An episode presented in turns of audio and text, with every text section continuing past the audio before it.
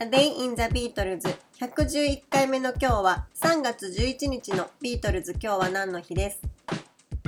1966年の3月11日付のニューミュージカルエクスプレス誌でピーターゴードンの新曲ウーマンの作曲者バーナード・ウェッブは実はポールであるという記事が掲載されました。イギリスのピーター・アッシャーとゴードン・ウォーラーによるピーターゴードンはピーターが当時のポールの恋人、ジェーン・アッシャーの兄だったこともあり、1964年にポールが作った A World Without Love という曲でデビューしました。この曲はアメリカのヒットチャートで1位となり、またその後もレノンマッカートニーの楽曲を2曲連続でリリースしました。そしてアメリカで1966年の1月、イギリスでは2月に発売されたウーマンはポールが彼らに作った4曲目、そして最後の楽曲となりました。しかし、この曲のクレジットは、それまでのレノン・マッカートニーではなく、バーナード・ウェップとなっていました。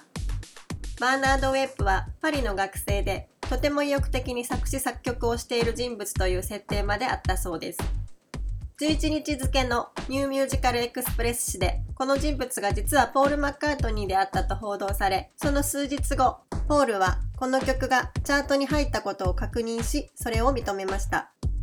ポールはレノン・マッカートニーという名前を使わなくても自分が作った楽曲がチャートに入るかどうかということを試したかったのだと語りました。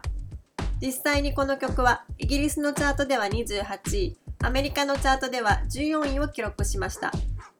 この時期、ビートルズとしてはラバーソウルを発表し、世間的にはノリに乗っている時期に見えましたが、本人たちにとってはヒットを出し続けなければならないという相当なプレッシャーがあったのかもしれません。